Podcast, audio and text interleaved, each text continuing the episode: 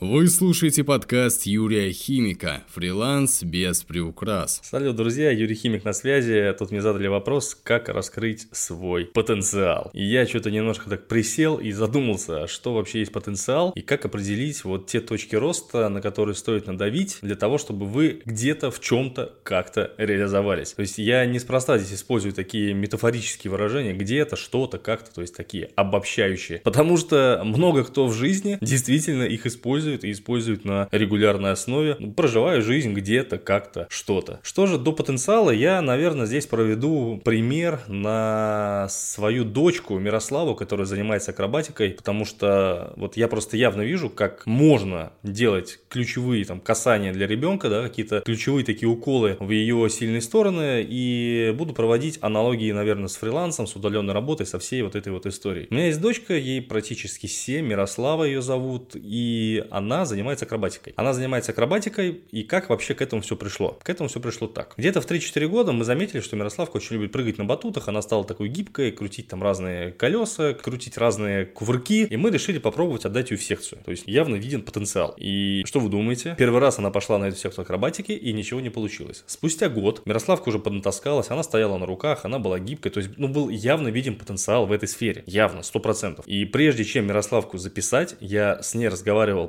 практически целый день. Я был выжатый, как лимон, но Мирославка в 4 года начала ходить на акробатику. И что вы думаете сейчас? Сейчас ребенок уже готовится получить свой первый разряд. Сейчас ребенок ездит на соревнования. Сейчас она занимается с взрослой группой. И говоря за потенциал, очень важно просто смотреть на себя со стороны. Иногда это полезно. Либо просить других людей посмотреть. А еще более полезно, если ваши родители это делали с самого детства. То есть смотрели то, в чем вы сильны. Это абсолютно нормально. Я считаю, что потенциал максимально можно раскрыть только если если с самого детства твои родители следят за тобой, за твоими сильными сторонами, не смеются над ними, а делают так, что ты растешь. А во взрослой жизни это жена, там, дети, родители, те же самые уже в возрасте постарше, и вы сами прежде всего. Вот если вы сами прежде всего научитесь смотреть на себя со стороны и понимать, что вам ближе, а что дальше, что нужно бросить, вот тогда, наверное, потенциал будет раскрыт. Если говорить за фриланс, именно потенциал на фрилансе, то мой пример говорит, что здесь, в принципе, дело-то не в нем, а здесь дело в дисциплине дисциплине. И вот дисциплина является тем самым ключевым навыком, который позволяет на фрилансе достигать действительно весомых и серьезных результатов. Да, конечно, я не спорю, что есть вещи, которые даются, допустим, мне легче. Это вот писать подкасты, разговаривать, там, опять же, снимать сторис, вести тикток. Но вспоминая себя год назад, пересматривая сторис год назад, я могу сказать, что, ну, в общем-то, только дисциплинированный труд на регулярной основе, он привел к тому, что этот, казалось бы, потенциал раскрыт. И недавно закончил читать книжку Курпатова «Красная таблетка», и там же четко написано черным по белому, что нет никакого потенциала, это его мнение, нет никакого потенциала, есть просто 10 тысяч часов. То есть ты делаешь 10 тысяч часов и становишься в этом деле профессионалом. В принципе, и все. В этом весь секрет. И даже говоря за любимое дело, вот если говорить за потенциал, любимое дело, то там то же самое говорится. Пока вы не прошли 10 часов, трудно понять, это вообще дело ваше или не очень ваше. И здесь вот все-таки нужно смотреть именно вглубь себя, смотреть то, что вам отзывается, смотреть э, то, что вам ближе, и вот, возможно, в этом этом есть ваш потенциал. И момент такой, не бояться пробовать. Вот вы почувствовали, что вот я хочу этим позаниматься, так возьмите, попробуйте. Потратьте денег на обучение, там, купите какой-то простой курс, какие-то инструменты, возможно, которые помогут раскрыть, допустим, вашу дизайнерскую натуру. И чем черт не шутит, может быть, вы действительно дизайнер. Таких людей, которые перестраивались уже в зрелом возрасте во что-то, ну, вокруг меня достаточно большое количество. Вот мой лучший друг Антоха, такой, например, человек, который в 32 года начал зарабатывать CG-художником цифровым. До этого был вообще продавцом в